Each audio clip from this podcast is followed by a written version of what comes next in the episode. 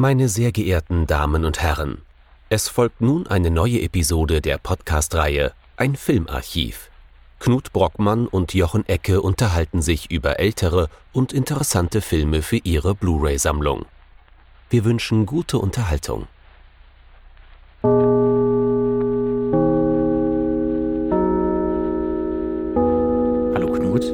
Hallo Jochen und hallo liebe Zuhörerinnen und Zuhörer zu einer neuen Folge von unserem Filmarchiv.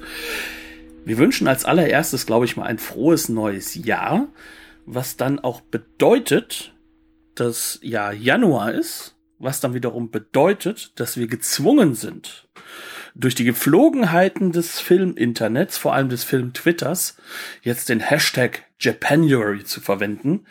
Und da haben wir uns auch für dieses Jahr wieder na, ausnahmsweise mal nicht einen Film wie das letzte Mal, sondern drei Filme ausgesucht, mit denen wir unter diesem Hashtag auch teilhaben wollen an diesem, ja, Feiern des japanischen Kinos und, und des Interesses am japanischen Kino. Was haben wir uns denn dieses Mal angesehen, dann sozusagen an japanischem Kino, Jochen? Es soll gehen um Urfugai Moero Okami Otoko aus dem Jahr 1975 von äh, Yamaguchi Kaziko. Äh, alles jetzt fürchterlich ausgesprochen. Äh, der, der Film hat den englischen Titel, man hat ihn eigentlich eben schon gehört, nur eben in äh, Katakana, gerade mhm. eben. Ähm, Wolf Guy. Ja. Der, der Wolfstyp. Ja, und Lycanthropic Rage als Untertitel. Mhm. Äh, was, glaube ich, auch sehr, sehr mitteilsam ist. Es ist ein Film von einem der, wenn nicht sogar dem, sag ich mal, äh, japanischen, äh, ja, kann man sagen, Exploitation B-Movie-Regisseur. Ähm, und er ist auch mit dem Darsteller aus der Phase für solche Filme, nämlich mit Sonny Shiba in der Hauptrolle. Was bedeutet, ich muss mich jetzt für diese Folge und für das Gespräch entsprechend auch etwas besser vorbereiten, genauso wie du. Und dementsprechend mich jetzt hier mit einem Bier ausstatten, denn ich glaube, ähm, das ist Alles der Film. andere wäre unangemessen. Es wäre unangemessen, aber dementsprechend ein gutes Cheers und dann lass uns mal losgehen mit Wolf Guy zum Auftakt unseres Hashtag Japanuary Beitrags. Ich habe schon ein bisschen Angst davor, das jetzt zusammenfassen zu müssen. Musst du aber auch, während ich nämlich in Ruhe hier weiter trinke und äh, im besten Sinne Richtung Norden grüße, das perlt aber dieses bayerische Bier. Worum geht's denn in diesem Film? Es geht um einen Typen namens Akira Inugami, ähm, der allerdings sehr selten benannt wird äh, im Film. Das ist der Wolf Guy, äh, gespielt von Sonny Chiba. Äh, das ist der letzte Überlebende des Inugami, der Inugami-Familie ähm, ihres Zeichens ja, Werwölfe im weitesten Sinne. Ähm, sie wurden vor äh, diversen Jahrzehnten äh, auf brutalste Art und Weise ausgerottet. Er ist als einziger als Kind verschont geblieben und ist jetzt äh, ja, in Tokio unterwegs und betätigt sich da wohl als so etwas wie ein Privatdetektiv. Ähm, und gleich zu Beginn des Films, wir beginnen in medias res, äh, begegnet ihm sein neuester Fall. Und zwar äh, läuft ihm ein leicht psychotischer Rocksänger slash Jaxa über den Weg, äh, der über, überzeugt ist davon, von einem Tiger verfolgt zu werden. Ähm, der rennt weiter, nachdem es einen kleinen Menschenauflauf gab, deswegen äh, zu einer Baustelle und wird dort ähm, brutalst äh, ermordet vor den Augen von äh, Sonny Chiba. Äh, und zwar, ja, wie, wie das eben so vonstatten gehen würde, wenn man von einem Tiger zerfetzt wird. Es ist nur kein Tiger zu sehen. Ne? Ähm, ja, und jetzt geht's natürlich erstmal um dieses Mysterium. Wie ist es zu diesem Todesfall gekommen? Es stellt sich auch raus, es ist nicht der einzige Todesfall. Äh, der gute Mann, der da äh, zu Anfang ermordet wird, war Teil einer vierköpfigen Band mit äh, klaren Jaxa-Bezügen, von denen jetzt drei schon zu Tode gekommen sind. Äh, der vierte, der vierte lebt gerade noch und äh, zusammen mit seinem Assistenten äh, ne, versucht unser guter Sonny dann rauszufinden, was denn da los ist. Es stellt sich raus, alle vier haben dieselbe Frau vergewaltigt. Ähm, wir, wir merken schon, ja. wir merken schon den Exploitation-Charakter von der ganzen Geschichte. Darüber wird noch zu sprechen sein. Und äh, es ist sehr wahrscheinlich und stellt sich dann auch als wahrhaftig heraus, als wahr und wahrhaftig, äh, dass diese Frau ähm, die bei der Vergewaltigung zudem noch an Syphilis erkrankt ist und offensichtlich keine Lust auf Antibiotika hat, ähm, jetzt auf übernatürliche Art und Weise Rache nimmt. Ja, und dann wird diese Frau aus, aus, ausfindig gemacht, die ist äh, dezent durchgeknallt, ähm, relativ relativ kurz danach äh, stellt sich raus, warum sie überhaupt äh, vergewaltigt wurde, nämlich im Auftrag eines hohen Regierungsbeamten, der dafür sorgen wollte, dass sein Sohn nicht sie heiratet, sondern die Tochter eines wohlhabenden Industriellen. Äh, ja, ähm, und seitdem hat sie, hat sie so ihren, ihren Männerhass und ihren Wahnsinn und äh, möchte auch gerne, sehr gerne die Syphilis behalten, offensichtlich. Ähm, und daraufhin wird sie dann irgendwie, jetzt wird alles diffus. Jetzt kommt, jetzt kommt eine Agency, ja genau. Genau, wird sie jetzt von der Regierung äh, irgendwie gekidnappt und äh, als Waffe eingesetzt. Also ihr, ihr Männerhass äh, wird durch Suggestion in die richtigen Bahnen gelenkt, so, da, so dass die äh, Gewünschten zu Tode kommen. ähm, ja. Und, und es geht immer weiter und es geht immer weiter, bis sehr viele Menschen am Ende tot sind und vor allem alle Frauen in diesem Film. Ähm, die aber alle vorher noch Verkehr hatten mit Sonny und Chiba. Alle vorher noch mit äh, Sonny Chiba, genau, ähm, äh, aus der, in, in die Kiste gestiegen sind, nachdem sie sich aus ihrer Lederkluft oder so geschält haben. Ähm, zwischendrin geht Sonny Chiba auch noch mal sehr dis desillusioniert mit dieser schrecklichen Welt in die Berge. also, also es ist abstrus und wirr und äh, brüchig ist, glaube ich, nicht das richtige Wort, sondern äh, ähm, äh, extrem fragmentarisch erzählt. Was natürlich an der Strategie des Films liegt. Ne? Also mhm. wir haben jetzt ja so schon schon dieses böse Wort gesagt, Exploitation, was ja sehr sehr gerne auch als als als ja Schimpfwort genommen wird. Aber es ist ja erstmal grundsätzlich nichts anderes als eine Strategie, als eine filmische Strategie, äh, sein Publikum zu finden. Mhm. Und äh, das ist meistens mit sehr sehr klaren Transgression äh, vorgehend eine mhm. Attraktion mhm. aus Themen zu machen, die eigentlich in Anführungszeichen verboten sind, die mhm. eigentlich gerade in der kulturellen Welt die nicht die, genommen, nicht. Die gehen über die Grenzen des guten Geschmacks, über äh, sexuelle Tabus, äh, Gewalttabus, äh, was einem alles so einfällt. Es geht eigentlich darum, dass man sich im Kino konstant so fühlt, Gott sei Dank, Gott sei Dank wissen Papa und Mama nicht, dass ich das gerade gucke. Genau, also das ist sehr viel ein Kino, das versucht, ein Outlet zu bieten an Stellen, die eigentlich äh, tabu behaftet sind, die einfach mhm. auch meistens von einer Elterngeneration noch tabu behaftet sind, aber nicht nur. Ähm, also auch auch äh, dabei geht es nicht darum, Realitäten abzubilden. Es geht nicht darum, wirklich das, das passiert Themen eher so nebenher, so zufällig, ne? Dass, genau, dass die sozialen Energien der Zeit sich ganz eindeutig niederschlagen durch ja. die Tabus halt, die dann auch schon mhm. drin sind. Ja. Sondern worum es geht, ist an Kino der Attraktion im das darfst du aber nicht eigentlich. Ne? Da darfst du also nicht kosten hier bitte. Ne? Also was was ist denn spannender für jeden Menschen als das, wo das Schild drauf steht, nicht berühren? Ähm, und genau das macht so Im Aufenthaltsbereich ist Aufenthalt verboten. Genau, ja, das ist sozusagen so das, was das exploitative ähm, in solchen Filmen ist. Und in den 70er Jahren hat das Exploitationskino gerade eine Hochform erlangt. Mhm. Das hat natürlich auch einen Grund in der geschichtlichen Situation, in der wir uns befinden. Mhm. Denn wir haben es jetzt gerade mit einer Zeit zu tun, in der wir ähm, eine mehr organisierte und kulturell rückgebundene Rebellion gegen eine Elterngesellschaft haben. Also das heißt, äh, die berühmt-berüchtigte Babyboomer-Generation ähm, hat jetzt allgemein für sich ein Outlet gefunden, wo vorher nur in Anführungszeichen Ende der 60er Jahre ähm, anfänglich äh, durch die Hippie-Bewegung, durch die Friedensbewegung eine direkte Konfrontation gegenüber dem ja der, der Elterngesellschaft äh, gemacht mhm. wird, wird das Ganze jetzt ins Kino getrieben als mhm. eine Möglichkeit auch Outlets zu finden, was natürlich dann in Deutschland passenderweise äh, zu Schulmädchenreport und anderer Sexploitation geführt hat, mhm. was aber jetzt hier in Japan andere Formen aufnimmt, andere Formen annimmt und sich dabei sehr sehr stark orientiert an einer anderen westlichen Exploitation, nämlich der aus den USA.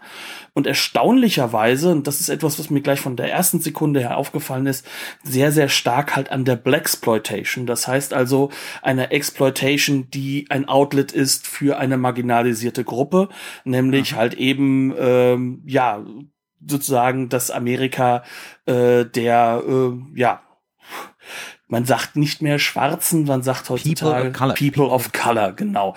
Ähm, in dem sozusagen andere Regeln gelten, in dem auch andere Regeln ausgelebt werden, in denen aber auch Realitäten sozusagen mit reinkommen, die halt durch Armut und durch auch Gewalt und ähnliches, was natürlich in Ghettos sehr, sehr stark in den Vordergrund kommt, auch organisierte Gewalt und, und äh, Verbrechen, mhm. die, die dann in den Vordergrund kommen. Und das wird jetzt hier plötzlich nach Japan. Wirkmächtig. Wirkmächtig. Wirkmächtig übernommen. in Japan. Mhm. Ja. Ähm, das merken wir von Sekunde eins an, weil die Musik funky ist. Also die Musik könnte eins zu eins aus einem, aus einem Shaft-Teil stammen. Sie ist auch völlig problemlos. Also sie ist wirklich, wirklich gut. Also das mhm. darf man nicht dabei vergessen. Also auch da, ne, Japan hat ja eine sehr, sehr starke Funk und, und, und halt auch äh, Jazz-Tradition. Jazz ja, ja, auf jeden Fall. Ja, ja, ja. Aber auch äh, das Zoom-Objektiv ist das Standardobjektiv. Ne? Wir haben das Jahr 1975, also mindest, also das ist Zoom Country auch von der Zeit mhm. her. Ja, ja. Ähm, aber das sind jetzt nur so die oberflächlichen Markierungen. Ne? Aber man, man merkt da ganz vieles. Was hast du denn noch so wiedererkannt? Hm.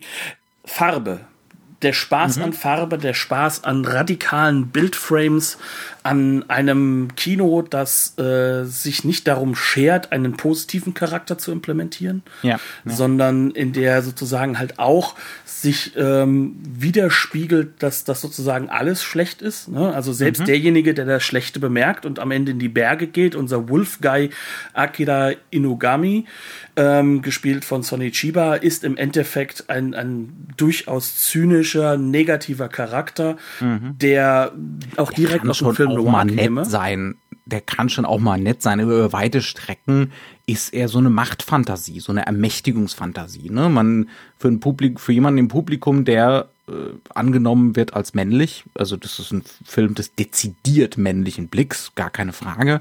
Des ähm, jugendlich männlichen Blicks. Genau, des jugendlich männlichen Blicks, der sich äh, marginalisiert fühlt, aber mäch gleichzeitig mächtig fühlen möchte, ne? körperlich und äh, was die sexuelle Anzug Anziehungskraft angeht. Also es ist wirklich, wir haben es jetzt schon mehrmals gesagt, aber man, muss es mal deutlich sagen. Zum Beispiel ähm, relativ früh im Film gerät Sonny Chiba in eine Prügelei mit einer Yakuza-Gruppe, äh, die eigentlich diesen vierten, den letzten Überlebenden aus dieser Band abholen will. Ne? Ähm, aber er will natürlich den guten Zeugen für sich behalten und dementsprechend prügelt er sich mit diesen Jaxas, äh, wird angeschossen und wird dann von einer mysteriösen Motorradbraut in Lederkluft gerettet. Ähm, bei jedem anderen Film oder bei, bei einem Nicht-Exploitation-Film ähm, würde es danach einen Dialog geben, äh, würde es danach so nachgelieferte Exposition für diese Lederbraut geben. Gibt es ja hier nicht. auch, aber erst noch ja, später. Aber erst ganz viel später, das wird distribuiert, ne? dass diese Exposition wird ganz weit nach hinten gelegt. Stattdessen äh, äh, ne, zieht ihr den Reißverschluss von ihrer Motorradkluft auf und äh, es, es geht zur Sache. ja, weil er so unwiderstehlich ist und unser Wolf Guy. Das war's, ja. Also das ist noch nicht mal wie so eine wie so eine äh, James Bond Kiste, wo dann eben äh, die Exposition als Pillow Talk bei der Zigarette danach nachgeliefert wird. Wir reden von eine halbe Stunde später, so so mehr oder weniger. Ja? Das heißt also, was es dem Film, was dem Film erstmal am wichtigsten ist, ist diese Fantasie von mit mit der Motorradfrau durch das nächtliche Neon Tokio fahren und dann sofort mit ihr ins Bett. Also diese Wunscherfüllung. Vor allem mit der ähm, Aussage, du bist so animalisch, ich brauche dich jetzt genau. sofort. Ja, ja. ja, also das heißt also. Das, das, ist das, was dem Film am wichtigsten ist. Ne? Also das ist erstmal das, was uns, was uns um die Ohren gehauen wird. Äh, Plot machen wir später. Was halt insgesamt auch für eine klassische narrative Strategie steht. So blöd das jetzt klingt, Plot machen wir später. Und, ähm, ja, äh, nur um da noch hinzuzufügen, aber das ist der Punkt. Ne? Also es ist auch der Punkt an der ganzen Geschichte, dass, der, dass man als Zuschauer das konstant weiß. Dass einem das konstant klar gemacht wird. Ja, ich weiß doch, was du willst.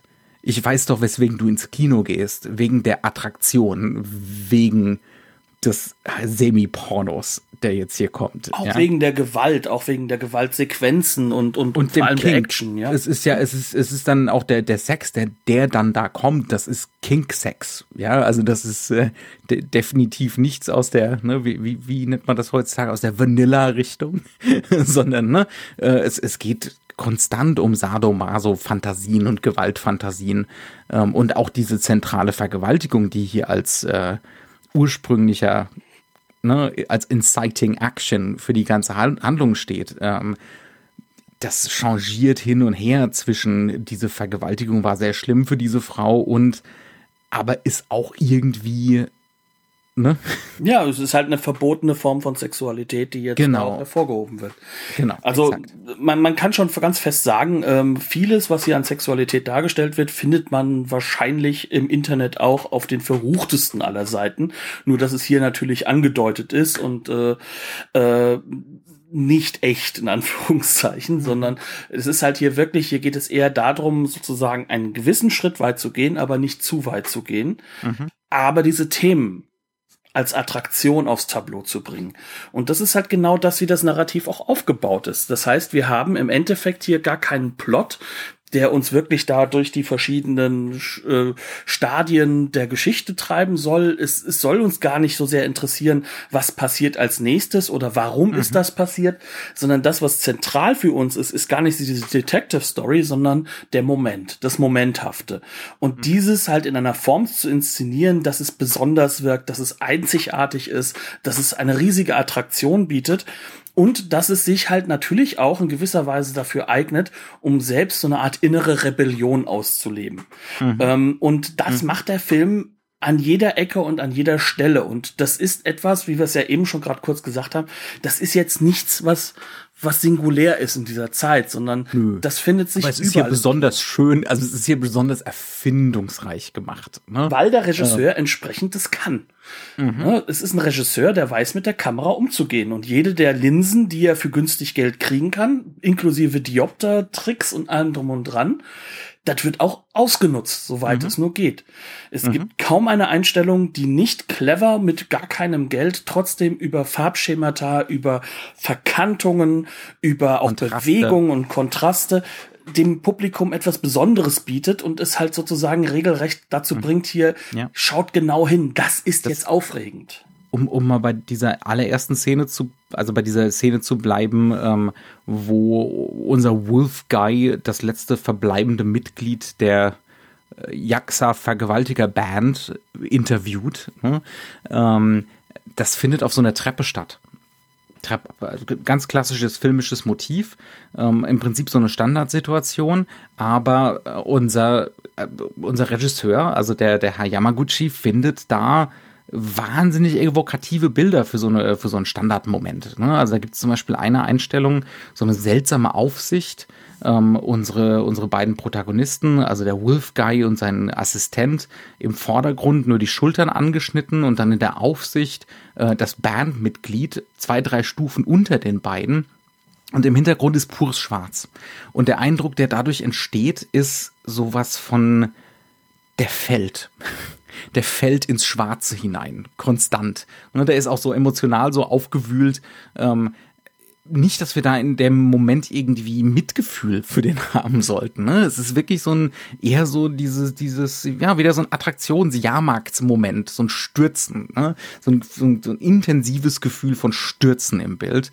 Ähm, und da weiß er ganz genau, was er zu tun hat. Er weiß auch ganz genau, dass sein Publikum es schätzt, wenn es irritiert wird das macht er ganz häufig mit so mit so äh, Montagesequenzen und Montagemomenten. Zum Beispiel, nachdem wir unsere Anfangssequenz hatten, wo das, wo das äh, andere Bandmitglied äh, zu Tode kommt durch den unsichtbaren Tiger, äh, schneiden wir plötzlich zu einer Schwarz-Weiß-Aufnahme und es kommen durch den, über den Nachthimmel brennende Fackeln direkt auf die Linse äh, ja, zu. Ja, sie werden geworfen und fallen direkt auf die Linse.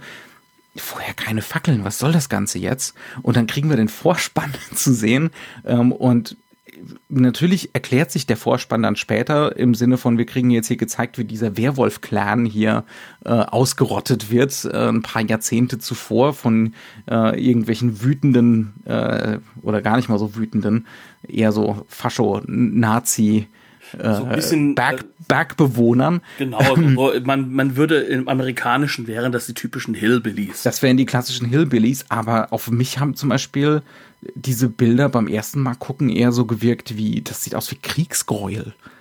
Ja, als würde hier so die, die chinesische Land, Bevölkerung von der japanischen Armee während des Zweiten Weltkriegs hier äh, zusammengetrieben und ermordet. Also so, ne, es, es sah für mich eher aus wie so Bilder von so Kriegsverbrechen oder so, so dokumentarische. Ja. Weil das ja auch eine Möglichkeit ist, so ein Outlet zu benutzen. Also ich glaube, dass diese Bilder, die da verwendet wurden, nicht ohne Sinn benutzt wurden. Also hm. wir hatten, glaube ich, schon in der letzten Woche mal ganz, ganz kurz angesprochen, dass der erste Godzilla, also der, der, der erste Godzilla-Film auf Deutsch, ähm, ja. äh, dass, dass der ähm, im Kern ja nicht umsonst äh, mit diesem ganzen Thema Atombombe und atomares hm. Wesen arbeitet. Es ist ein Outlet, um überhaupt Themen anzusprechen. Und es ist ein Outlet, um überhaupt ähm, auch, auch Themen mit aufzubringen. Und jetzt haben wir es hier mit einem Kinopublikum zu tun. Äh, das ist die, das ist die Kindergeneration sozusagen von dieser zweiten Weltkriegsgeneration. Und da ist natürlich auch so ein Outlet drin. Das ist ja auch mhm. so dieser Punkt drin, so dieses so, seine Kindheit ist halt ähnlich zerbrochen wie die des Publikums gerade. Ja. Ist das jetzt ein politisches Statement? Nein. Ist das jetzt eine intellektuelle Abarbeitung? Nein. Nein. Aber es ist ein Abholen. Es ist ein Abholen mhm. für ein Publikum in seiner Zeit. Aber es ist, es ist ein Film, das geht ja heute noch so. Also das, das, das würde für den, für den Film heute noch genauso funktionieren, wo man sich als, wo man sich als jugendliches Publikum reinsetzen kann und denken kann, wenn das jetzt meine Eltern sehen würden, die würden in dem Moment gar nichts raffen die wären einfach nur irritiert und fänden das doof, ne? dass sie jetzt plötzlich anfangen, die Fackeln zu fliegen oder ähm, zu, zum späteren Zeitpunkt wird umgeschnitten in eine neue Szene und wir hören erstmal eine Frau stöhnen äh, und dann gibt's äh, einen Schwenk, einen Tilt über ein überlebensgroßes Foto von dieser Frau an der Wand und wir verstehen überhaupt nicht, was in diesem Moment los ist. Ja, ähm, das ist wirklich alles basierend auf der Idee von, meine Eltern fänden das scheiße gerade. Und nicht nur meine Eltern fänden das scheiße, sondern ich kann das auch Punkt für Punkt, Szene für Szene jetzt gerade äh, entsprechend gutieren. Also das, das ja, hat schon ja. was sehr Szenenhaftes, dieses Abgeschlossene. Ja.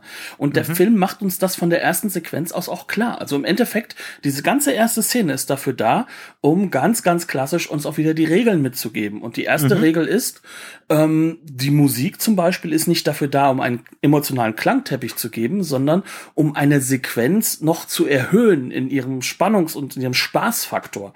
Das mhm. heißt also, diese Sequenz, wenn dieser Mann sozusagen unsichtbar zerrissen wird, ne, ähm, diese ganze Sequenz ist mit sehr funkiger Musik unterlegt und sobald er tot ist, zack, ist die Musik weg. Mhm. Das ist ein Punkt, der gemacht wird. Das ging jetzt nur um diese, es ging jetzt nur um diesen Sterbemoment. Es geht genau, nicht darum, es ging um das, das ästhetische Erleben, den, den grausamen, sadistischen Spaß, ne, an dieser, das ist auch extrem blutig. Der ganze Film ist super blutig. Ne? Ähm, es geht darum, das bewusst zu erleben. Die eigene Transgression auch bewusst zu erleben. Du hattest da gerade Spaß dran, oder? auch das dann sozusagen dir nochmal klar zu machen, dass du Spaß ja. daran hattest. Und ja. das, das Interessante ist ja, dass sich das Ganze in, in seiner Form, auch, auch in diesen Dingen, die dann halt eben die Elterngeneration unglaublich ernst nimmt, dass es ihm, dass dem Publikum von Anfang an klar gemacht wird, das ist jetzt aber auch ein Spiel. mit dem, wie mhm. weit kann ich gehen. Und dieses Spiel ist durchaus nicht mit Realismus zu verwechseln. Darum geht es dem Film nicht. Mhm. Ähm, aber er nutzt dabei Themen und Dinge, die natürlich gesellschaftlich gerade hochrelevant sind. Mhm. Die natürlich auch irgendwo brodeln in der Gesellschaft. Weil ich kann nur Tabus brechen, die auch in der Gesellschaft existieren. Mhm. Das, das geht ja anders nicht. Und äh, diese Tabus sind ähm, nicht die amerikanischen Tabus, es sind nicht die deutschen Tabus, sondern es sind japanische Tabus, die da auch teilweise mhm. drin vorkommen. Ja. Und auch Dinge, die in der japanischen Gesellschaft unten drunter laufen, sozusagen, die man mhm. nicht sieht, die man nicht mitnehmen soll. Und deswegen ist es wahrscheinlich halt auch so, so wichtig, dass halt natürlich diese, diese Welt des Künstlers und der Yakuza miteinander verbunden wird. Das ist kein neues Thema, logischerweise, weil es halt auch ein realistischer Entwurf ist. Aber dass man halt eben dann auch wirklich diese Themen exploitativ einfach auch zeigt. Mhm. Ja, da finden Vergewaltigungen statt. Ja, Vergewaltigung ist ein Thema, das äh, überhaupt sexualisierte Gewalt gegen Frauen ist ein Thema, das in Japan sehr, sehr stark gesellschaftlich als Problem wahrgenommen mhm. werden sollte. Und äh, das zieht sich ja nicht nur durch die 70er Jahre, wenn wir mal ganz ehrlich sind. Das ist ein Thema, das im Independent-Film der 90er Jahre noch mal radikal Bis heute. Ich, also ich habe tatsächlich mal, ähm, ich, ich habe mal ein bisschen rumgegoogelt und rumgeguckt und es werden, ich meine, da sind wir jetzt wieder bei, ne, inwiefern bildet sowas soziale Realitäten ab und wie ernst ist das zu nehmen? Äh, gar nicht. um das nochmal deutlich zu sagen oder nur sehr bedingt. Aber ich habe mal, ich habe mal geschaut, bis zum heutigen Tag in, in Japan werden zum Beispiel deutlich weniger Vergewaltigungen überhaupt gemeldet als in Deutschland vergleichsweise. Ähm, und äh, das ist zurückzuführen auf, auf so ein noch viel, viel stärkeres Klima des Verschweigens ne? und der Scham, äh, die, die damit einhergeht und der enormen Repression, äh, was alles, ich meine, wenn man überhaupt bei Vergewaltigung konkret von Sexualität reden will. Das ist ja letzten Endes Machtausübung. Ne? Es geht da um Macht, ähm, es geht vor allem um männliche Macht, auch ja. meistens. Also mhm. 99,999 Prozent aller Fälle. Ja. Vielleicht ja. gibt es das eine Prozent, was ich jetzt nicht kenne, oder das eine Hundertstel Prozent. Ähm, aber es geht um männliche Macht, es geht um das Wiederherstellen von Machtgefüge, mhm. das geht darum, auch Macht auszuleben gegenüber jemandem, der schwächer ist, in einer Gesellschaft, in der man selbst mhm. meistens machtlos also ist. Ist das vielleicht ist das vielleicht tatsächlich der eine Faktor? Ich, man kann mir gerade beim Verfertigen meiner Gedanken, ne, beim Sprechen zugucken, aber ist das vielleicht der eine Faktor, wo man den Film schon so ein bisschen ernst nehmen kann, als dass das der, der eine rote Faden ist? Ne? Also diese, diese sexualisierte Gewalt gegen, gegen Frauen aber nicht, weil der Film das zum Thema macht. Nö, also der Film will sondern ja auch weil, anprangern oder sonst irgendwas. Nein, ja? sondern weil das Tabu da ist. Ja. Das ist der Punkt, weil es wohl etwas gibt, was sozusagen nicht angesprochen wird. Und das ist jetzt nichts, was jetzt auch dem japanischen Film allgemein äh, nur anzugehen wäre, sondern das ist das, wofür das Exploitation mhm. auch in gewisser Weise da ist. Also ja. und und was es halt sozusagen auch abbildet. Also äh, ich finde so aus aus aus so einer gesellschaftsarchäologischen Sicht sind vielleicht hm. Exploitationsfilme spannender ja, als, als, als die Filme, die Themen halt bewusst angesprochen haben, weil ja. sie ja meistens auf Themen eingehen, die eben nicht angesprochen werden. Nee, ein, ein Film wie dieser Wolf Guy jetzt hier, vielleicht der ganz besonders, das ist so das brodelnde, Unbewusste. das kollektive Unbewusste, äh, was, was einem hier vorgeführt wird. Ne? Als, als Nummernrevue letzten Endes, so als Re Revue der krassen Attraktionen und der Transgressionen. Und zwar auf einer Ebene, dass man sagen kann, die eine handwerkliche Perfektion hat. Ja, ja, ja. Also das, das ja. kann man wirklich sagen. Was der aus nichts herausruft, holt der Film, ist schon fantastisch. Also wenn wir jetzt hier darüber reden, das ist immer so eine Sache, die, die habe ich auch mit, ähm, sag mal, als ich angefangen habe, Film zu studieren, in den frühen Jahren für mich halt auch nie verstehen können, dass das jetzt keine Kritik ist an der Qualität des Films sondern es geht jetzt hier darum festzustellen, warum macht der Film das eigentlich mhm. und was macht er denn jetzt, sage ich mal, aus ja. einer gesellschaftlichen Perspektive. Und natürlich ist Exploitation etwas, was immer nah an der Pornografie ist, ähm, ja. aber es ist auch etwas, was in der Zeit liegt. Und ähm, wir, wir können uns da vielleicht einfach auch noch mal ganz ehrlich dem ganzen Thema auch in einer Art und Weise nähern. Wer ist eigentlich Sonny Chiba? Und, und mhm. wo kommt der auch her? Mhm. Um, ja, um halt ja. auch zu zeigen, dass das jetzt gerade ein weltweites Phänomen mhm. ist. Mhm. Denn Sonny Chiba hat jetzt, glaube ich, ein Jahr zuvor äh, die Street, den Street Fighter gemacht. Ne? Ähm, das ist so der Film, mit dem er super berühmt wurde. Der Mann ist im Endeffekt eine Art von japanischer Antwort auf etwas, was Bruce Lee zum Beispiel äh, hervorgebracht hat über Hongkongs Grenzen hinweg weltweit. Mhm. Und natürlich ja. finden sich, äh, findet sich der Austausch zwischen einem Hongkong-Kino und einem Japan-Kino viel, viel näher. Ne? Weil, mhm. weil halt einfach auch sehr viel mehr äh, Berührungspunkte da sind, schon alleine, mhm. wie nah die Länder aneinander sind, ne? Ja. gegenüber ja. USA oder Deutschland. Und Sonny Chiba ist ein fantastischer Karateka, sprich, also der Mann, der kann Karate, das ist eine japanische Kampfsportart, das ist eine richtige Antwort, aber was der strukturiert macht, um diese Filme auch drehen zu können, ist, der geht eigentlich den gleichen Weg wie Bruce Lee. Der hat nämlich seine eigene Stuntgruppe er macht die Stunts mit seinen Leuten. Das wird alles sozusagen mit eingekauft mit dem Star, mhm. dass das dann sozusagen erarbeitet wird. Diese Stunts sind fantastisch. Das sieht komplett anders aus als das, was wir sonst kennen, weil mhm. einfach der Kampfsport ein anderer ist und auch die Tradition eine andere ist. Es ist so, als wollten wir jetzt ein Fechtduell vergleichen mit etwas, was jetzt in einem, ähm, äh, in einem Samurai-Film stattfindet, wo es ja auch um diese Explosion von, von Bewegung geht und dem sofortigen Beenden wieder. Ähm, so ist das hier auch. Mhm, aber absolut. Es, da ist eine große Ähnlichkeit da, auf jeden Fall. Ja. Aber es ist halt unglaublich, wie soll ich sagen, also es ist halt mit einer riesen Meisterschaft gemacht und von Film zu Film kann man sozusagen dieser Truppe auch zusehen, wie sie besser werden hm. mit diesen mit diesen Thematiken. Das heißt also, auch da übernimmt der Film etwas, was sozusagen in der Zeit weltweit gerade am kommen ist hm. und übernimmt das, um halt auch da einen Markt zu finden. Das heißt, Sonny Chiba als Figur selbst ist schon ein Exploitationsritus, in dem wie er aufgebaut ist und wie er sich mhm. aufgebaut hat. Wie es auch Bruce Lee ist. Und ich rede jetzt im höchsten, höchsten Maße mit Respekt vor dem, was diese Leute können. Mhm. Jackie Chan ist ein Schüler von genau solchen Dingen, mhm. von solchen Sachen, von solchen Leuten. Ähm, der Italo-Western gleichzeitig in Italien macht nicht viel anderes. Ähm, die von uns hochgeschätzten Filme von Mario Bava, die machen im mhm. Bereich des Gothic nicht viel anderes. Ähm, wir haben diese, diese Elemente des, Transgressiven und des sich wiederholenden, des Seriellen, was sehr, sehr stark ja. drin ist, haben wir sehr tief verankert in diesem Film. Das heißt, das Publikum mhm. weiß auch genau, was es sich einlässt von Film zu Film. Mhm. Und jetzt sind wir halt hier an einem sehr, sehr dezidiert japanischen Moment. Das heißt also, hier geht es auch um die japanische Gesellschaft in gewisser Weise. Natürlich ist ein internationaler Markt gedacht.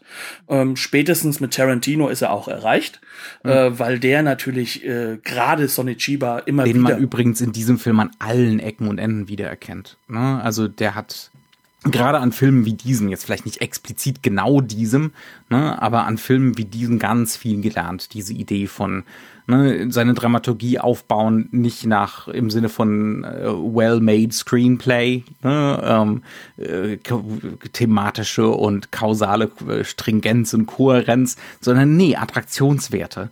Ne, Sequenzen, die für sich stehen, die auch durchaus brüchig und fragmentarisch nebeneinander stehen dürfen, solange sie diese Attraktionswerte und diese Transgressionen liefern. Ne? Oder halt auch das auf der Ebene des Dialogs macht er das ja auch. Aber die sind halt in sich gebunden. Jede mhm. Sequenz mhm. oder jede Szene ist ein eigener kleiner Film in sich. Ja. Und, ja. und das Ganze wird dann als Pastiche, sage ich mal, auch, auch, auch mit, mit den ganzen Zitaten und so weiter weiterentwickelt. Und dieses mhm. Pasticheartige hat dieser Film auch. Und nur mhm. mal ein Beispiel zu geben, hat Tarantino das gesehen? Ähm, wer die Christian Slater-Figur aus True Romance kennt, der weiß, dass er in äh, die Sister Street Fighter Trilogie gehen möchte. Da spielt Sonny Chiba mit. Das ist äh, ein Sehr Film von klar, ne? Yamaguchi. Ja, das ist, das ist eine mhm. Trilogie, die geht auf Yamaguchi zurück. Das heißt also, das ist ganz, ganz glasklar da drin. Und auch die Art und Weise, wie Musik eingesetzt wird, ist da ganz glasklar mit drin. Mhm. Aber um. Auch wie Schnitt eingesetzt wird, ähm, beispielsweise nur um und nur um zu vermitteln, wie überlegen und cool unser Protagonist ist. Ja, also da wird immer mal wieder auf ein Close-up geschnitten, nicht weil es jetzt darum geht, irgendwie Emotionen zu vermitteln oder die Gedanken unseres Protagonisten zu le lesen, sondern das Gegenteil. Da gibt's eine ruckhafte Bewegung in Richtung der Linse ne, ähm, und quasi ein Augenzwinkern von, von unserem Protagonisten, ne, der, der damit vermittelt, ist es nur ein Spiel, ne, er steht über allem, ne, also und, und wir sollen uns natürlich damit identifizieren, ne, mit dieser Coolness und mit diesem, mit diesem Gefühl von Überlegenheit. ja, mit dieser Gefühl der Überlegenheit und auch dieses Momenthaften, dass wir eigentlich mhm. im Endeffekt ja auch schon Bescheid wissen, was jetzt, sage ich mal, diese Sequenz darstellt, was in ihr passieren wird mhm. und uns dann auf das, ähm, im Endeffekt das Aussehen dieser Sequenz sozusagen, auf, auf, auf das, wie es ausgespielt wird, konzentrieren können. Das hat vielleicht auch seinen Hintergrund darin, dass das Ganze eine Comic-Verfilmung ist. Also das ist eine mhm. Manga-Verfilmung, die aber erstaunlicherweise in der Handlung sich gar nicht so widerträgt, sondern ja. eigentlich in der Hauptfigur dass sie aus einem Clan von von ja Wolfmenschen kommt. Es sind ja nicht wirkliche. Ähm, das sind keine Werwölfe. Sonny Chiba verwandelt sich nie in einen Wolf. Der hat nur so so ein paar von seinen Moves. Ne? Genau. Sollen wird nur zu Neumond erinnern. wird er total äh, wird er im genau. Endeffekt unbesiegbar. Wir haben so ein wir haben so einen Countdown drin. Ne? So er, er wird ständig verprügelt und kriegt irgendwelche Kugeln ab und äh, und so weiter und so fort. Aber wart mal ab, bis wenn Vollmond ist. Das ist auch so, so ein Moment, der so äh, ziemlich albern in dem Film so drin hängt. Aber ja. bewusst albern. Er möchte das ja. auch. Er möchte auch, mhm. dass du darüber lachst. Er möchte auch, dass ja. du, dass du es mit dem Augenzwinkern siehst. Also mhm. dieses pastichhafte, fast postmoderne ist diesem Teil schon sehr, sehr stark eingeschrieben. Ja, ja. Und ähm, dieses, dieses Manga-hafte oder Comic-hafte, ne, Manga ist ja nur steht ja für japanisch Comic, ähm, ist dann auch dasjenige, dass diese Signature-Bilder und auch diese radikalen Bewegungsbilder und Bewegungsübertreibungen, äh, äh, dass die im Fokus stehen von so einer Sequenz. Ja. Das heißt also, wir haben auch Signature-Stills sozusagen, also da, wo das Bild stehen bleibt, was natürlich aus der Tradition der Art und Weise, wie Action äh, konstruiert wird im japanischen Kino, ähm, auch mit einhergeht. Wahrscheinlich, ja. weil wir dürfen nicht vergessen, Manga ist sehr viel näher an, an den bildenden Künsten allgemein in Japan dran, dadurch, dass das ja auch eine Kultur ist, die sehr, sehr visuell geprägt ist, ne? also auch schon durch Sprache als Symbolräume. Ähm, und dann hast du halt dieses, dieses Moment, dass du sagen kannst, ähm, jetzt wird hier sichtbar, wie dieses Signature-Bild auf einer, auf einer Seite mhm. innerhalb des Sequenziellen angehalten ja. wird. Mhm. Und das muss möglichst krass sein. Hm. Das soll auch gewalttätig sein. Und das Interessante ist, dass sie mit dem Comic halt dementsprechend halt auch in gewisser Weise das Zielpublikum scheinbar halt auch mitsitzt. Ne? Also es, es geht um ein jugendliches Publikum. Es geht mhm. um jugendliche Männer, also noch Jungs, die sich zurückgesetzt fühlen auch, die sich marginalisiert fühlen, ähm, die sich äh, machtlos fühlen. Den hm. wird hier eine extreme Machtfantasie sexueller und gewalttätiger Natur mitgegeben ja, und eine Rachefantasie. Ich, ich mochte, ich mochte diese Idee von Fiktion als ja, Machtfantasie mochte ich in jungen Jahren überhaupt gar nicht ähm, und, und, und konnte sie auch wirklich nicht nachvollziehen. Aber je älter ich werde und je mehr ich solche Sachen wie das hier sehe, desto deutlicher wird mir, es stimmt. Ne? Ähm, es, da, da, ist, da ist ein erheblicher, äh, da ist eine Wahrheit dahinter, auf jeden Fall. Und das gilt, das gilt für diesen Film ganz besonders. Die Frage dann, ist nach die nach der Bewertung. Ist das was Schlimmes? Ja. Oder ist das nee, einfach erstmal? Ich, ich würde einfach sagen, das hatten wir auch so ein bisschen im Vorgespräch, das ist vielleicht sowas wie ein notwendiges Ventil. Genau. Ja, und, und, es ist auch äh, so eine, das, das Schlachtfeld, auf dem äh, die erheblichen Spannungen in der japanischen Gesellschaft, die ja bis heute anhalten. Es ist ja nur schlimmer geworden eigentlich. ne? ähm, äh, wo das, wo das zum gewissen Grad, zumindest als Stellvertreterkrieg ausge, ausgetragen wird. Vielleicht sollte ich dafür auch mal so ein bisschen äh, ein paar Karten auf den Tisch legen. Also ich, ich habe mich fürs japanische Kino, vor allem für den 90er Jahre Independent-Film und den 2000er Jahre Independent-Film immer sehr stark gemacht, noch sehr interessiert. Ähm, und als dann jetzt hieß so Japanuary, kam bei mir aber trotzdem so eine Art Beißreflex vor, der äh, definitiv damit zu tun hat, dass ich immer wieder auch ein Problem habe mit dieser extremen Überhöhung einer Filmkultur. Ich hätte das Problem mit dem deutschen Film genauso. Habe ich übrigens auch genauso in Deutschland. Mhm. Ich habe es auch mit dem amerikanischen Film übrigens. Mit Frankreich durchaus auch. Ich kann mich mit Frankreich auch, ja. Gespräche über einen gewissen Herrn Godard erinnern. Ja, mir geht es halt darum, einfach, ja. dass mir ist es immer wieder wichtig zu sehen, okay, ich kenne jetzt kaum mich mit dem indischen Kino aus oder mit dem taiwanesischen Film. Aber die Filme, die ich gesehen habe, da gibt es genauso eine hochspannende Kultur, die aber marginalisiert ist. Mhm. Ähm, aber dieser Beißreflex kommt ja eigentlich woanders her. Also der Beißreflex kommt auch in gewisser Weise daher, dass es halt auch sehr häufig, gerade bei den Enthusiasten von Manga und Anime Leute gibt, die diese Kultur, die japanische Kultur in ihren Auswirkungen extrem überhöhen aus meiner Sicht.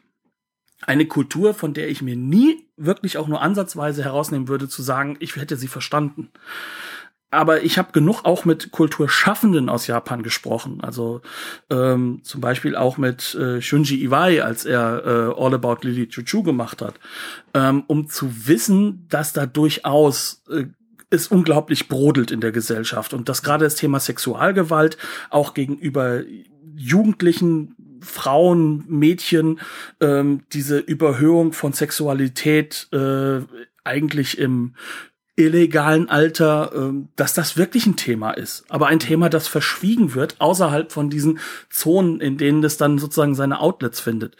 Und ich finde, dass das in diesem Film unglaublich eingeschrieben ist. Dass es mhm. wirklich da drin brodelt. Und ich, ich habe auch meine Theorien, Wie gesagt, wo das herkommt. Nicht, nicht, dass er das ernsthaft verhandeln würde. Nein, aber, aber es ist da. Ist, und deswegen wird das auch in den Mangas immer wieder deutlich. Deswegen wird das mhm. auch ähm, äh, immer wieder deutlich äh, in, in dieser Form wie Sexualisierung halt auch in den, in, in, in den Animes oder auch in anderen Filmen vorangetrieben wird. Das wird auch daran deutlich, dass wir sehr fetischisierende äh, Kinoregisseure haben, also die das auch teilweise intellektuell verarbeiten. Shunji mhm. Tsukamoto zum Beispiel. Ne?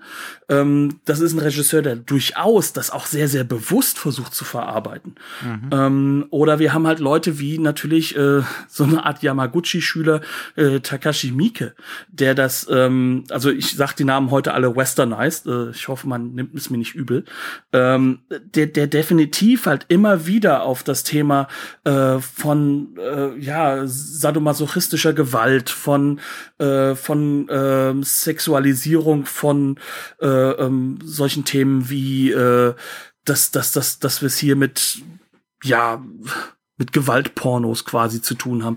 Und das machen diese Regisseure ja nicht, weil sie das irgendwie nur geil finden, sondern weil das ja eine Rückbindung hat. Und dann redest du mit dem Shunji Iwai und der erzählt dir wirklich von seinen Recherchen, wie sehr, äh, wie hoch halt einfach auch die, die, die Gruppe der, der Mädchen ist, die sich halt wirklich prostituieren in Japan, äh, wo, wo halt einfach diese, wie hoch die sexualisierte Gewalt an Schulen schon ist. Und dann kommt man jetzt natürlich hin, kann sagen, ah oh ja, die schlimmen Japaner mit ihrer, mit ihrer alten, schrecklichen Kultur, das ist ja nicht der Fall. Sondern dann kommt dann mhm. meine Idee mit rein, weil ich das halt ja in koreanischem Kino auch beobachten kann, im südkoreanischen Film, dass hier natürlich auch eine kulturelle Übernahme vom, vom Kapitalismus sehr, sehr stark mhm. stattgefunden hat nach dem Zweiten Weltkrieg. Und dass das durchaus halt natürlich seine, seine gesellschaftlichen Zügel hält. Und, und es, hat eine, es hat eine ökonomische Logik auch, die eingeschrieben ist, auf jeden Fall. Die aber ja. auch diese Ökonomisierung von, äh, die, die, halt auch radikal übernommen wird. Also diese, dieser Druck, der ja auch aufkommt, ist ja auch sehr, sehr stark aus dem Salaryman herauszusehen. Mhm. Ähm, soweit ich es mit betrachten kann. Also das Kompendium des Unbehagens darf jetzt gerne einen riesigen, riesigen Text schreiben und uns das besser erklären, weil. Um die äh, Ohren hauen, Knut. Nein, das weil. uns um die Ohren gehauen. Nein, weil das ist eine Aufforderung uns es auch ein bisschen zu erklären. Ne? Weil wir nähern uns über die Filme jetzt hier einem kulturellen, ne, einer Kultur, die wir nicht so gut kennen. Ne? Und das, das möchte ich auch nochmal unterstrichen haben. Also, um nochmal vielleicht das krasseste Beispiel im Film zu geben. Wir haben es hier mit einem Film zu tun. Da kriegen wir dokumentarische Bilder, also wirklich wahre, echte Bilder, äh, einer Operation am offenen Herzen zu sehen ne? ähm, als Teil einer Foltersequenz. Also unser Wolf Guy wird gefoltert damit, dass hier äh, ne, äh, sein, sein Fleisch aufgeschnitten wird und da ordentlich äh, Zangen reinwandern und irgendwann, das wird ein bisschen, das wird ein bisschen verfremdet mit Farbfiltern, ne, damit es auch wahrscheinlich besser ins Bildkonzept passt, weil das sind definitiv äh, keine Bilder, die extra für diesen Film ne, aufgenommen wurden. Ähm, aber das ist dann auch ein Moment, wo auch diese ganzen Themen, auch diese, diese sexuellen Themen äh, ineinander fließen, weil das ist ganz explizit eine gewaltsame Penetration eines Mannes. und so ist es auch inszeniert und so soll es sein. Das ist ähm, im Prinzip auch, nicht nur im Prinzip, das ist definitiv inszeniert auch als sexuelle Gewalt. Und zwar ähm, übrigens in, in diesem Moment. Ne? Wird es so ja auch der, der Höhepunkt, ne? also der, der größte, irritierendste, krasseste äh, Moment sexualisierter Gewalt im Film. Die übrigens, und das ist ja vielleicht das Interessante, die ja gegen einen Mann geht, ne, der sich natürlich dann rächen darf. Mhm. Aber wo wohl auch klar gemacht wird, dass die Macht also dass es hier um Macht über Sexualisierung geht. Das geht hier darum, dass da diese ominöse Agency versucht, ihn sozusagen ähm, nachzuahmen, beziehungsweise ihn, ihn zu, dazu zu zwingen, dass er ihnen untertan ist und ihm für sie dann sozusagen als Waffe arbeitet. Mhm. Ähm, und und äh, das Ganze wird halt mit diesen krassen Bildern verbunden. Ja. Ähm, und dieser, also das ging auch für mich an Grenzen. Das, das ging, das ging für mich total an Grenzen. Mhm. Ähm, aber das das zeigt, glaube ich, ganz gut, äh, wie halt auch diese Form von Gewalt verwendet wird und halt auch eben mhm. Folter als Fetisch auch in mhm. gewisser ja, Weise ja, benutzt ja, wird. Also das sind Transgressionen, die sind ganz jetzt vielleicht nicht bewusst, aber so, also, so halbbewusst. Das hat, das hat eine enorme Nähe zu Crash. Um, ähm, und zwar meine ich den, den J.G. Ballard Roman, natürlich zum gewissen auch die Cronenberg-Verfilmung, aber wo auch immer ähm, diese Nähe von Warenförmigkeit und sexueller Fetischisierung. ähm, ne, schnelle Autos mit den schnellen Autos im Crash verschmelzen und so, ja. Also da, da, da hat's gewisse Ähnlichkeiten. Ne? Und hier Ballard ist ein Film der Neonlichter. Ja. Und das mhm. heißt so Waren und, und das, was passiert, werden auch miteinander verbunden. Ja. Mhm. Ne? Also das ist definitiv äh, ganz tief hier eingeschrieben, aber also es ist so ein bisschen vulgär J.G. Ballard in gewissen Momenten. Der Punkt ist, es möchte dir ein Outlet bieten, dass du dich damit konfrontierst und dass du vielleicht aus einem aus, aus deiner kulturellen Perspektive vielleicht die du auch hast ja, ja. Ähm, dass du vielleicht auch mit dem was du in dieser in dieser Welt erlebst ja mhm. dass du das als Outlet benutzen kannst und mhm. äh, das heißt auch ähm, das heißt jetzt nicht, dass jeder im Publikum halt einen Kink in diese Richtung hat oder einen Fetisch, aber dass er sich in einer Form damit konfrontieren kann mit Dingen, die vielleicht bei danach, vielleicht hat er danach einen. Talk for yourself. Äh, nein, ähm, was ich was ich meine ist Fak Faktor ist, wenn ich mich konfrontieren kann mit solchen Themen auf auf eine auf einer Attraktionsebene, Mhm. dann heißt das ja noch lange nicht, dass ich mich deswegen selbst äh, diesen Fetisch hingeben möchte, sondern es nee, ist vielleicht einfach die Möglichkeit, sich mit etwas in meiner, äh, mit meinem Umfeld, mit dem, was in meiner Realität auch abgeht, mit diesen gesellschaftlichen Vibes in der Form auseinanderzusetzen, was sonst einfach nicht möglich ist. Also mhm. ähm, es sind Verfremdungseffekte zum gewissen Grad. Ne? Es ist so, es ist so, so auch so diese Idee von äh, die Realität wieder begreifbar und erlebbar machen äh, durch äh, durch diese Momente.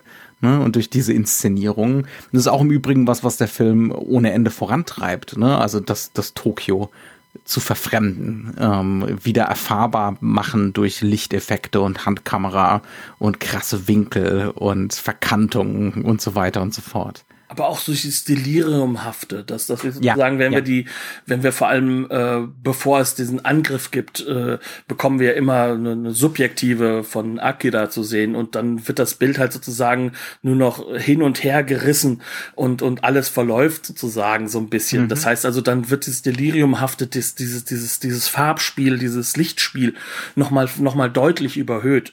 Ne? Mhm. Also das sind so alles Aspekte, man kann sich sogar fast vorstellen, dass dieser Film selbst im exploitativen Sinne heute in dieser Form gar nicht mehr gedreht werden könnte, weil er so tief verankert ist, genau in dieser Zeit, genau in diesem, in diesem Moment. Und äh, weswegen halt auch aus heutiger Sicht, wenn man sich dann halt, sag ich mal, verschiedene Kinokulturen anguckt, plötzlich mhm. dann halt dieses Element mit reinkommt. Ja klar, natürlich diese Bruce Lee-Verbindung äh, ist natürlich leidlich bekannt dadurch, dass, dass Sonny Chiba halt einfach auch ähnlich gearbeitet hat, ne, von, von den Strukturen her. Aber, aber dass man dann halt auch wirklich den Black Exploitation auch mit wahrnimmt. Das ist wahrscheinlich ein Film, den hat auch nicht jeder gesehen, also der nicht gerade äh, in den entsprechenden Zielpublikum in den USA, äh, äh, bei den People of Color, in diesen Ghettos sozusagen auch diese Reflexion, diese visuelle Reflexion mhm. des, des, des, des dortigen Lebens hat und damit halt Die auch, auch genauso zutiefst ambivalent ist. Ne? Genau, also das da, auch da ist sehr viel auch sehr viel dargestellt an Gewalt gegen Frauen, an, an, an äh, auch, auch an, äh, dass das im Endeffekt, du bist entweder, wenn du Frau bist, bist du Hooker, wenn du Mann bist, bist du Pimp. Ja, also diese, mhm. diese, diese, auch diese extreme Sexualisierung und Warenförmigkeitsmachung.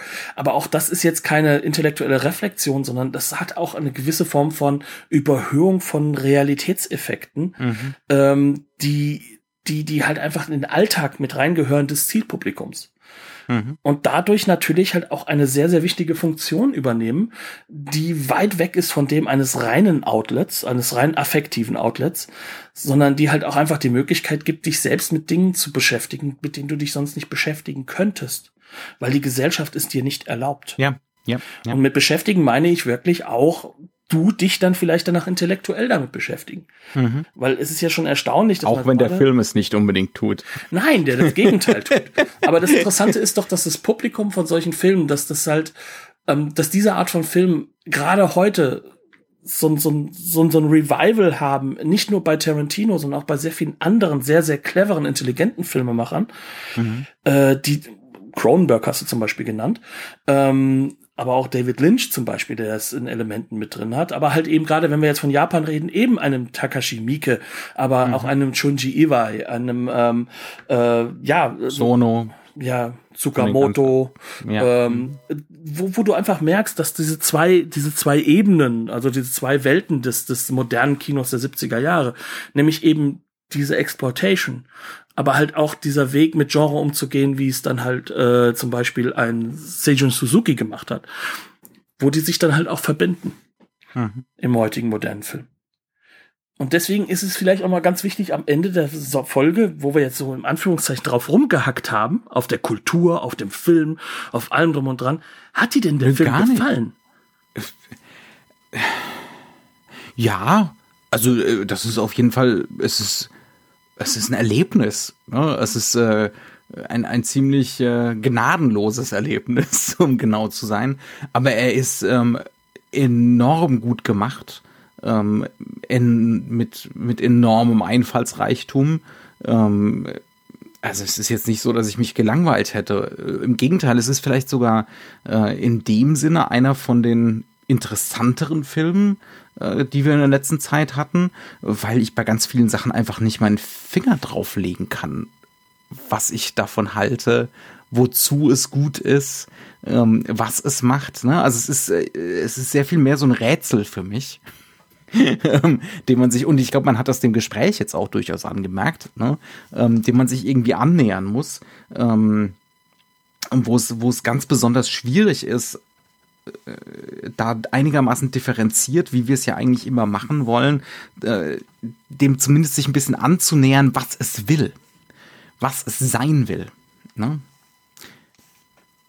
Ich glaube, das bringt es ziemlich auf den Punkt. Also hm. unterhaltsam fand ich den und ich muss irgendwoher den Soundtrack kriegen. also er ist unglaublich funky, er macht einen Riesenspaß. Ähm, und äh, auf der anderen Seite hat er aber diese Momente, in dem er uns das wieder auch, also mir zumindestens um die Ohren gehauen hat. Also ja. spätestens, mhm. spätestens halt einfach diese, äh, ja, also diese Form von von von Torture äh, OP.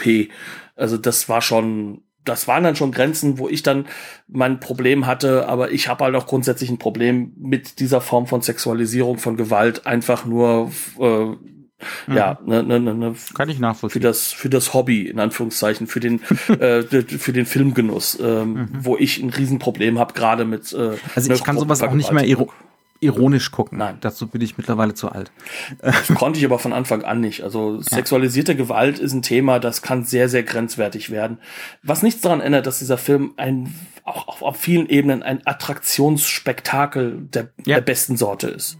Mhm. Womit jetzt die Frage kommt, haben wir es damit? Ja, so halbwegs. Also wir haben eigentlich gar nichts, aber das ist ja okay. wir haben, glaube ich, mal so einen Blick, so, so einen Gedanken, so, so, so, haben, ein Gedankenspiel, so ein wir Weg. Haben rein. Schlaglichter auf wichtige Aspekte dieses Films geworfen und das ist auch völlig in Ordnung so. Ähm, der Film ist äh, bei Arrow auf Blu-ray erschienen und das ist eine schöne Disc mit schön aufbereitetem Material. Ähm, kann man nix gegen einwenden. Ähm, ja, Und es, es ist definitiv nochmal eine ganz andere Sorte. Oder vielleicht gar nicht so andere Sorte von japanischem Kino. Eine andere Sorte als die, die wir bis jetzt so gerade im Rahmen des Japanuary gerne mal behandelt haben. Was aber auch dazu führt, dass ich sagen muss, ich habe mir jetzt die Sister Street Fighter Filme von Arrow nochmal besorgt. Ähm, das hat der Film auch hergebracht. Er macht, er macht neugierig, er macht auch, äh, also das Interesse an mehr ist da. Mhm. Ne? Und das ist, glaube ich, etwas, was man einem Film als höchstes Lob auch mitgeben kann. Was, was will man mehr? Ganz genau. Ganz genau. Bleibt uns gewogen. Äh, wir würden uns mal wieder über iTunes-Bewertungen oder so freuen. Das äh, ist für uns enorm hilfreich. Äh, ansonsten, wir hören einander. Wir, wir, wir kommunizieren einseitig äh, nächste Woche wieder. Ja, wobei ich sagen muss, ich möchte noch eine Kleinigkeit hinzufügen wegen dem Hashtag Japanuary. Schaut doch mal nach dem Hashtag äh, bei Twitter, oh ja. was es sonst noch so gibt. Und es gibt äh, bei schöner-denken.de, also bei dem Podcast äh, vom großartigen Thomas mit besten Grüßen. Äh, gibt es eine wunderbare Aufbereitung, wer denn dran teilnimmt, äh, wer Folgen macht. Und äh, dort gibt es auch eine kuratierte Liste äh, verlinkt bei Feed wo man dann die entsprechenden Podcasts hören kann und damit halt auch die Möglichkeit hat, diese ganz, ganz unterschiedlichen Formen von, von Podcasts äh, im Bereich und Herangehensweisen und Herangehensweisen ja. nochmal alle zu erleben und vielleicht das sogar mal mit etwas Glück zu ein oder zwei Filmen vier, fünf verschiedene Herangehensweisen auch wirklich zu erleben. Mhm. Dementsprechend auch mit lieben und besten Grüßen dementsprechend an unsere Kollegen. Herzlichen Dank fürs Zuhören. Bleibt uns gewogen und nächste Woche gibt es weitere Hashtag Japanuary Materialien von uns. Tschüss. Bis dann.